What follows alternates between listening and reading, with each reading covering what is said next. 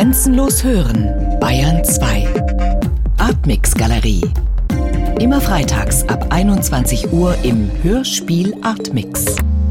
Michaela Milian, Ihr Ausstellungs- und Hörspielprojekt Inner Mist beginnt mit der Entdeckung oder auch Wiederentdeckung eines Theaterstücks, das Ende der 20er Jahre, Anfang der 30er Jahre populär war, das seither jedoch nicht mehr gespielt wurde.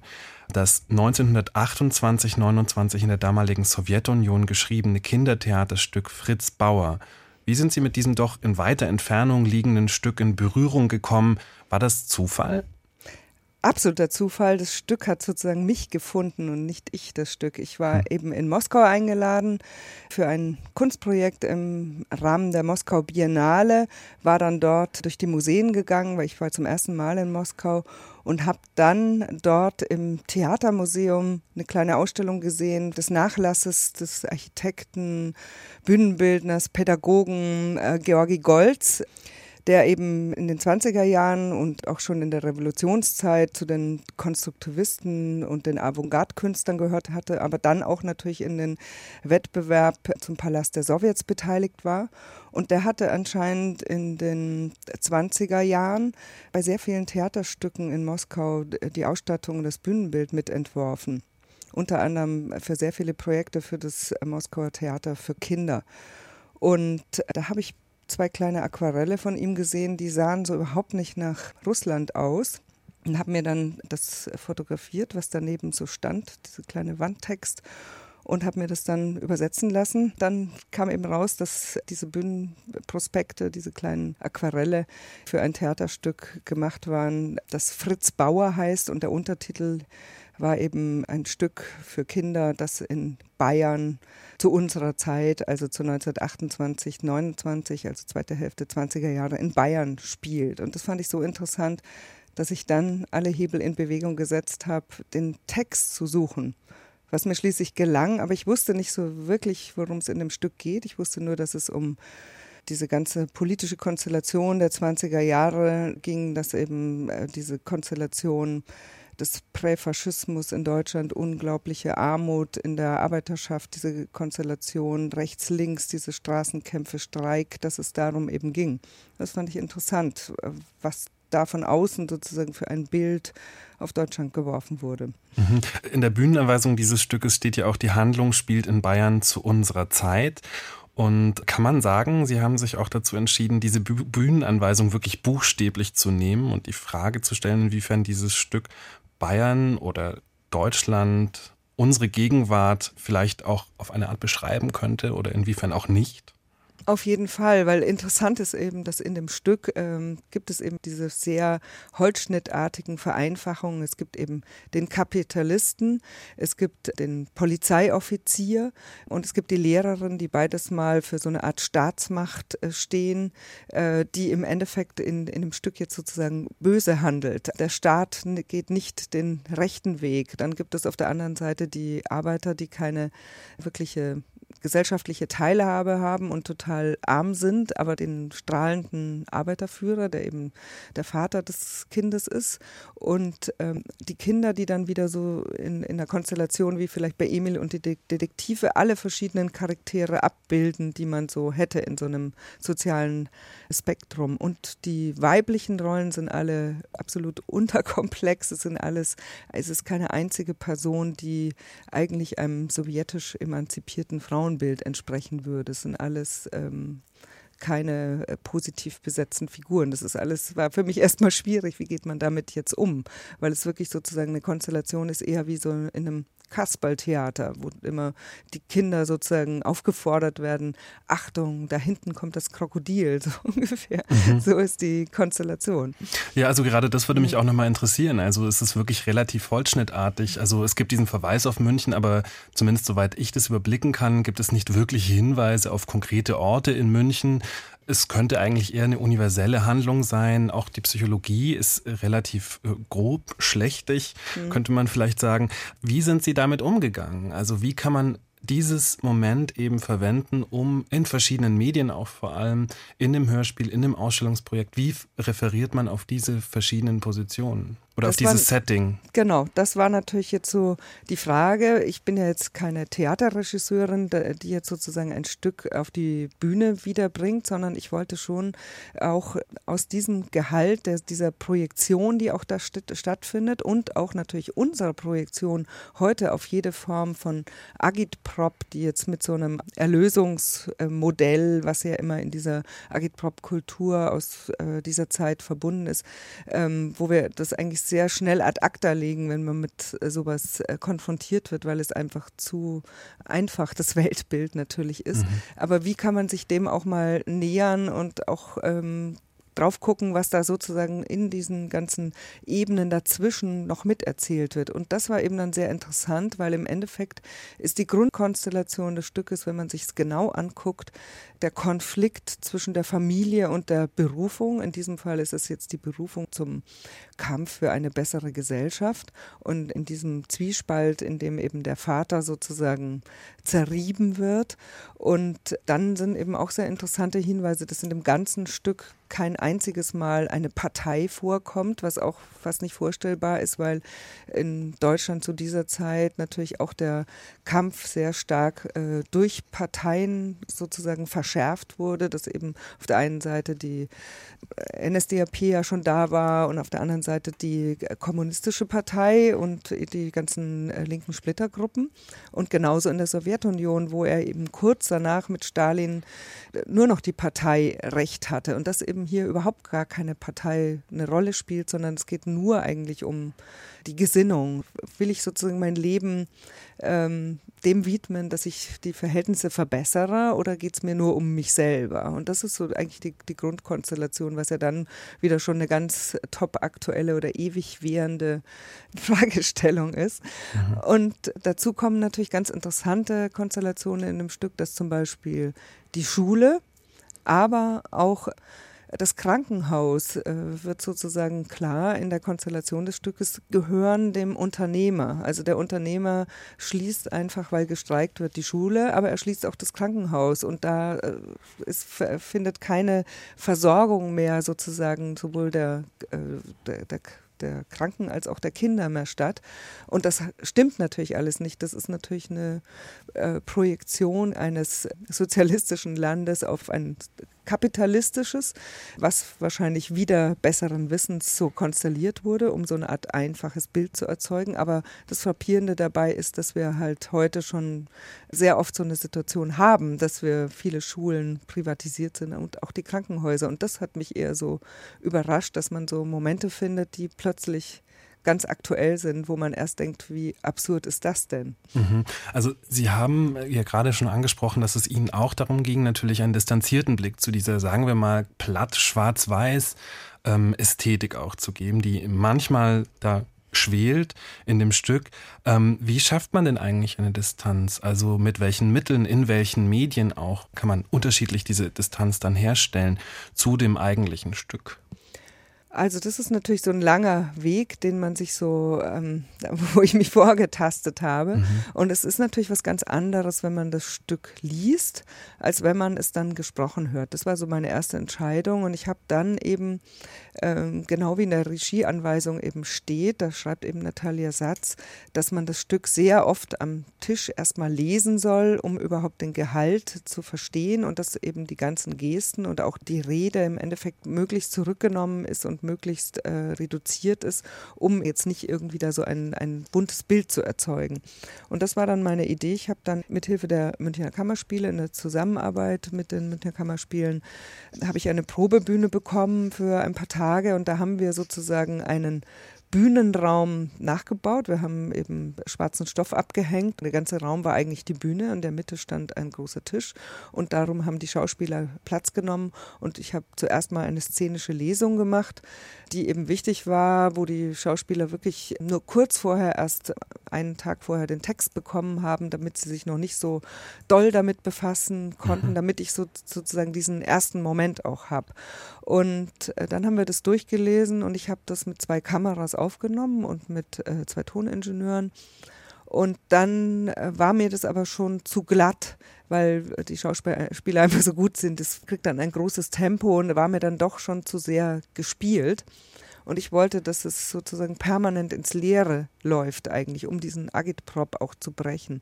Und dann habe ich alle Schauspieler nochmal einzeln bestellt und habe jede Person einzeln den Text lesen lassen. Also die ganzen Takes, den jeder oder die jeder zu sprechen hat, äh, wurden dann einzeln aufgenommen und dann wurde das ganze Material in der Heidenarbeit auseinandergeschnitten und äh, puzzleartig zusammengesetzt. Und dadurch bekommt dieses Stück jetzt eben eine Länge, sonst ist es vielleicht eine Stunde, fünf Minuten und es ist jetzt zwei Stunden geworden, weil man natürlich immer diesen Moment hat, dass sie erstmal diesen Satz durchlesen, dann hochgucken in die Kamera und ihren Satz sagen und sie haben gar kein Gegenüber. Dadurch sprechen alle permanent eigentlich den Zuschauer an oder den Zuhörer in dem Fall, weil die Aufnahmen sind gleichzeitig die Aufnahmen auch, die ich fürs Hörspiel dann verwendet habe. Und dabei ist jetzt eben ganz wichtig diese Verlangsamung, die da stattfindet. Meine Idee war, das eigentlich so zu haben in so einer ganz strengen Situation, dass man das so fast dehnt, dieses Agitprop-Stück, äh, als würde man so ein Gummi bis zum Zerreißen dehnen, weil das Stück hat in sich auch eine, ähm, natürlich erzählt, eine dramatische Geschichte. Es ist auch spannend, aber es ist natürlich auch eben genau in seiner Holzschnittartigkeit läuft es durch diese Dehnung natürlich dauernd ins Leere und es liegt irgendwie wie auf dem Vergrößerungsglas und fällt so in seine Teile. Mhm. Und das war mir jetzt sozusagen wichtig, dass man irgendwie einfach so einen fremden Blick darauf schaffen kann, ohne dass man dieser Verführung, die eigentlich in dieser, in der Art, wie es eigentlich geschrieben ist, erliegt. Sie haben ja auch mit Bühnenanweisungen gearbeitet, nämlich den Beschreibungen von den Räumen, die eben im Theaterraum entstehen sollten oder mhm. inszeniert werden sollten. Die sind ja natürlich im Hörspiel nicht da. Trotzdem hat man als Hörer diese Räume natürlich sofort im Blick. Haben Sie diesen Vorstellungen entgegen oder zugearbeitet?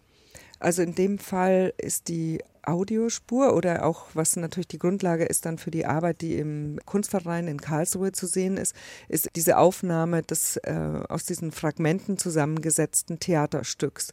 Und im Hörstück ist es dann so und auch genauso im Film, dass sich diese Sprecher, weil die natürlich jetzt alle auf dieser Bühnensituation sitzen, die eigentlich mit dem Ausstellungsbesucher oder mit dem Hörer am Radiogerät sozusagen geteilt wird, entsteht ja so ein, so ein Raum. Und da diese Leute alle einzeln kamen, hat jeder auch so eine ein bisschen andere Atmosphäre natürlich gehabt. Mhm. Und ich habe zu dem Ganzen dazu nochmal eine relativ starke Filmatmosphäre, die man sozusagen eine fertige Atmosphäre gelegt. Eine Atmo quasi. Eine Atmo, mhm. um das sozusagen so einzubetten, zu verbinden, weil eben durch diese Theaterbeleuchtungssysteme auch dann natürlich ein, ein Surren und Rauschen im Hintergrund ist und um diese Klangstrukturen in einen, in einen Raum zu verbinden. Und das ist jetzt zum Beispiel im Hörstück sehr wichtig, weil immer, wenn der Theatertext kommt, wird diese Atmo erstmal ganz stark ausgesteuert. Das ist wirklich so, als würde man einen Schalter umlegen, sozusagen dieses Rauschen als Definition dieses Raumes losgeht und dann geht sie sozusagen unmerklich zurück und die Stimmen sind in diesen äh, Raum eingebettet, so wie wenn man ins Kino geht und der Film startet und man weiß, jetzt kommt die Atmo sozusagen aus den Lautsprechern, weil der Film schon als Material ein Eigengeräusch mit sich bringt. Und so wird das eben unterschieden. Ich habe aber nicht nach den einzelnen Räumen unterschieden, weil es geht ja nur um die Imagination dieser einzelnen Räume. Es gibt ja. eben die Arbeiterstube, es gibt das Polizeizimmer, wo ein Verhör stattfindet, es gibt das Gefängnis, es gibt das Kabinett des Kapitalisten.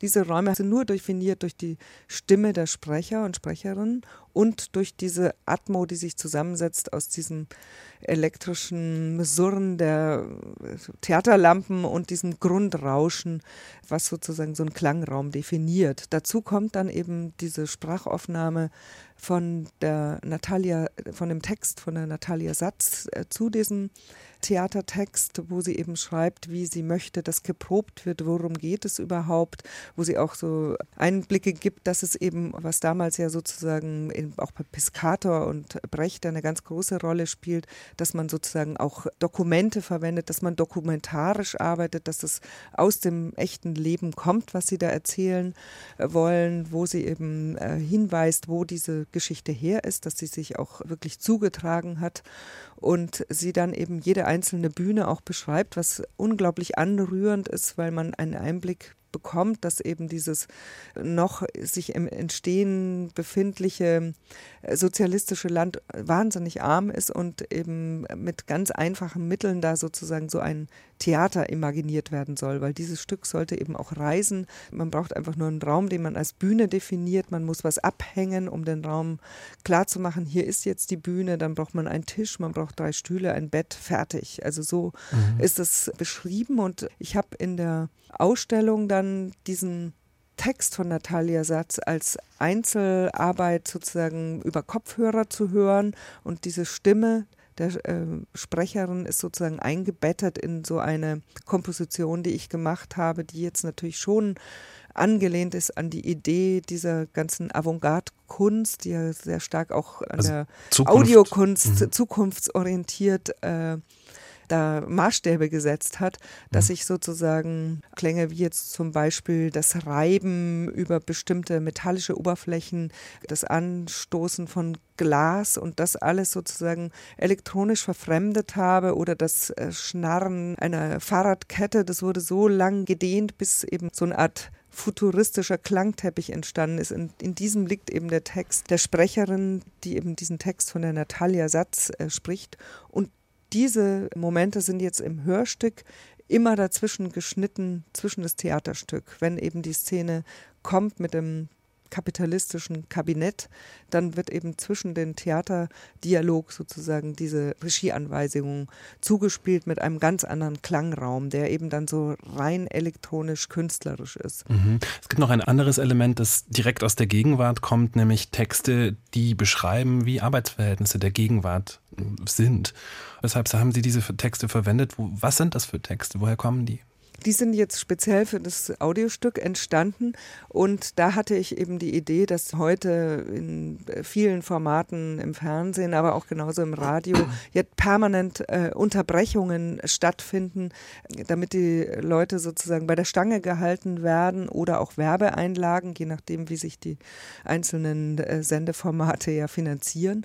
Und ich habe dann alle 20 Minuten habe ich sozusagen so eine Trailer-Zuspielung, die wieder mit der Musik arbeitet, die ich für das Stück komponiert und produziert habe, aber die eben so abgemischt und komprimiert dann ist, dass sie sozusagen eine Ästhetik bekommt, wie wir sie bei Werbezuspielungen haben, dass es eben dann plötzlich rausknallt, aber es ist äh, ähnlich wie die andere Musik. Und da äh, habe ich dann den Stefan Hundstein, der auch die Erzählerstimme in dem Theaterstück hat, äh, Texte einlesen lassen, die ich zitathaft zusammen montiert habe aus einmal ähm, einem Interview aus äh, Protagonisten Journalisten oder ähm, jungen Kreativen aus dem Silicon Valley, die eben hm. darüber reden, dass sie keinen Staat mehr brauchen. Sie wollen keinen Wohlfahrtsstaat, sie wollen keine Steuern zahlen, sie wollen eigentlich ganz unabhängig leben von jeder staatlichen Übereinkunft und sie brauchen keine Gesetze, aber sie wollen dann auch immer nur 200 in ihrer Community sein und in dieser Community wollen sie dann eben ähm, Sozialismus 2.0 oder Kommunismus 2.0 oder Demokratie Demokratie 2.0 leben, was natürlich äh, total absurd ist, weil sowas ja nur funktionieren kann, wenn Leute Geld haben und sich alle der gleichen Meinung sind. Und wie langweilig ist das denn so mhm. ungefähr? Also und das habe ich als Werbespot sozusagen dazwischen geschaltet und es gibt noch eine andere Werbezuspielung, so einen anderen 30 Sekunden Trailer, in dem Fall bei dem zweiten Teil handelt es sich um eine Collage, um Textfragmente, die ich sozusagen aus dem Wirtschaftsteil oder auch den Anzeigen, äh, den Jobausschreibungen in der SZ oder der Zeit zusammengeklaubt habe, wo immer nach Leuten gesucht wird, die jung sind, die kreativ sind, die flexibel sind, die Verantwortung übernehmen für sich selber und sozusagen im Endeffekt der, das ganze Gebilde einer einer Firma oder auch einer Institution entlastet wird, indem eben die Leute selber für ihr Glück zuständig sind. Und diese beiden Einschnipsel finde ich halt wahnsinnig wichtig vor dem Hintergrund, die wir heute sozusagen global haben, äh, dass im Endeffekt sich ein Wohlfahrtsstaat überall in Europa sozusagen mit eingespart werden muss. Was weiß ich, in Griechenland sieht man das ja gut oder auch in Spanien. Da wird zuerst geknapst, bei uns ja genauso. Und wo so Schnittstellen auch natürlich mit einer sozialistischen Idee da sind, diese ganzen Ideale werden ja immer in dem Moment, wo gespart werden muss, werden Einschnitte gemacht. Und dass es heute sozusagen als was merkwürdig altmodisches rüberkommt und gleichzeitig die Verantwortung an den Einzelnen zurückgegeben wird, als würde jeder äh, selber dafür verantwortlich sein, in welchen Zusammenhängen er lebt oder er oder sie lebt und was natürlich ein kompletter Quatsch ist, weil wenn jemand in Afrika geboren ist, der hat eine andere Ausgangssituation wie in Deutschland zum mhm. Beispiel oder allein schon in Polen und in Deutschland, wie mhm. auch immer. Also das ist sozusagen dieses Unterbrechen des Formats und sozusagen auch einen Verweis zu geben, wie heute auch in den Medien formatiert wird, dass wir permanent auch auf eine andere Weise permanent versucht werden zu äh, stimuliert zu werden oder beeinflusst zu werden, dass das ja nicht nur im Agitprop stattfindet, sondern eigentlich bis heute und dann halt mit anderen Mitteln, ähm, wo es um eine Art Sehnsucht nach einer Teilhabe und so weiter geht, an was auch immer, auch nur vielleicht am kapitalistischen System.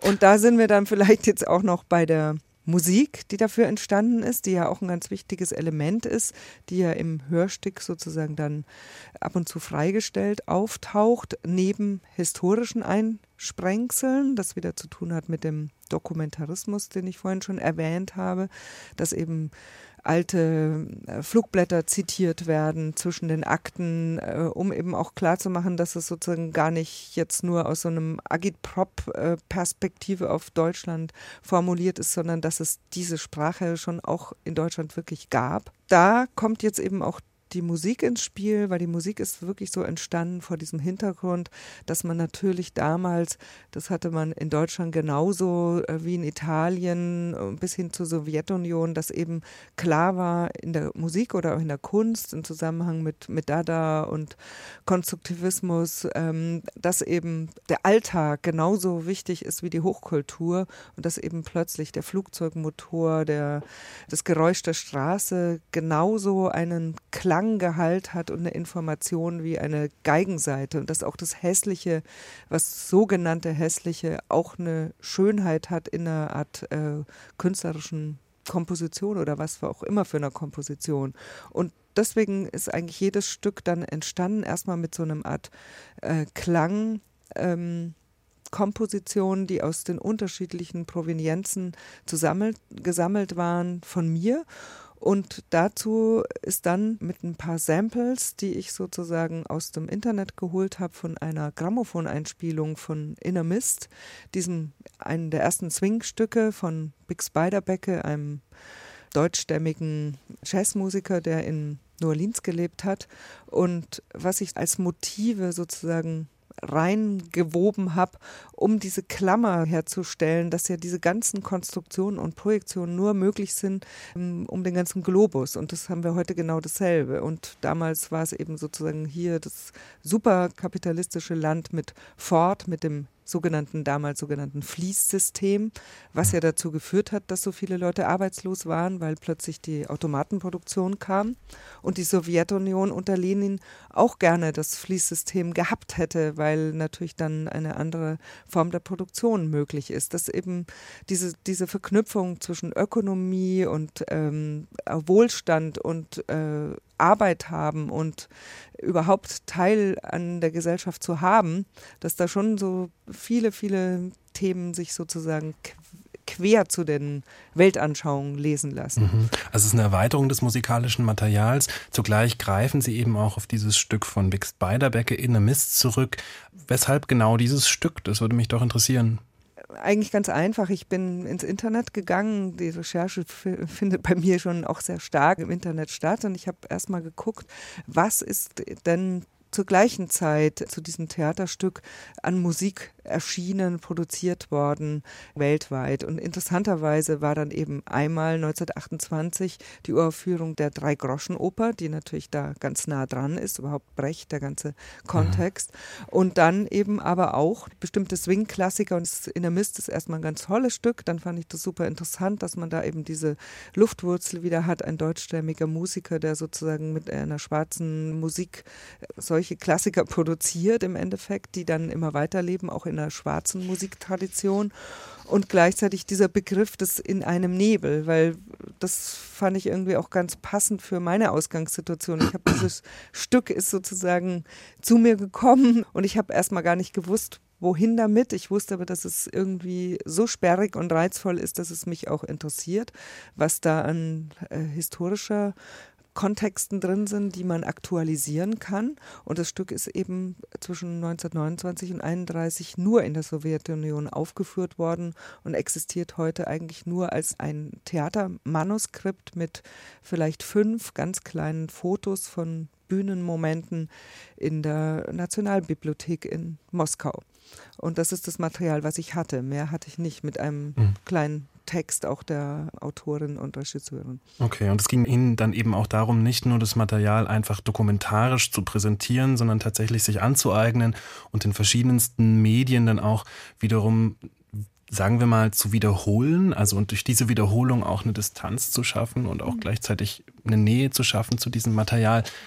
Also die Wiederholung in einer Art Wiederaufführung äh, hat stattgefunden, aber natürlich in einer komplett verfremdeten Form, mhm. wo man natürlich diesen Begriff der Verfremdung, der ja auch bei Brecht da ist und in dieser ganzen Zeit unheimlich wichtig ist, natürlich ganz klar auch äh, als Moment hier da ist. Und es ist sozusagen nichts Historisches in der Ausstellung. Ich habe anhand dieser historischen Aufnahmen der Bühnen, habe ich sozusagen Zeichnungen gemacht und die sind in der Ausstellung jetzt in Karlsruhe zu einem riesigen Wandgemälde Gemälde geworden, was eher in einer hm. pixeligen Technik ähm, sozusagen diese Bühnenelemente zusammen verbindet, den Keller, wo die Arbeiter sich äh, treffen und die Arbeiterstube.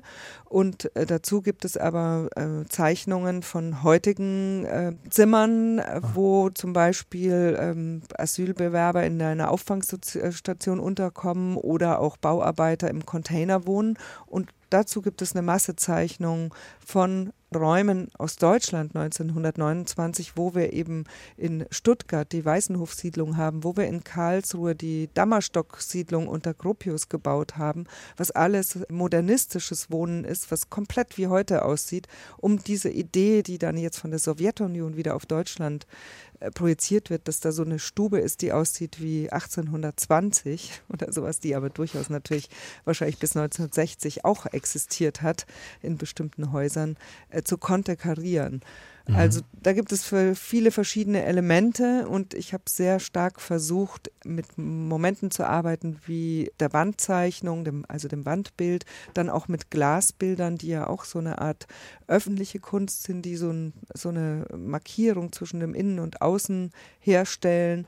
Und äh, dann gibt es eben noch diese ganzen Zeichnungen dieser Wohnräume, um sozusagen diese Überschneidung des, des Privaten mit dem Öffentlichen klarzumachen und auch natürlich des historischen zu heute und diesen jeweiligen Projektionen, weil wir projizieren ja auch auf die 30er Jahre zurück und auf die 20er Jahre.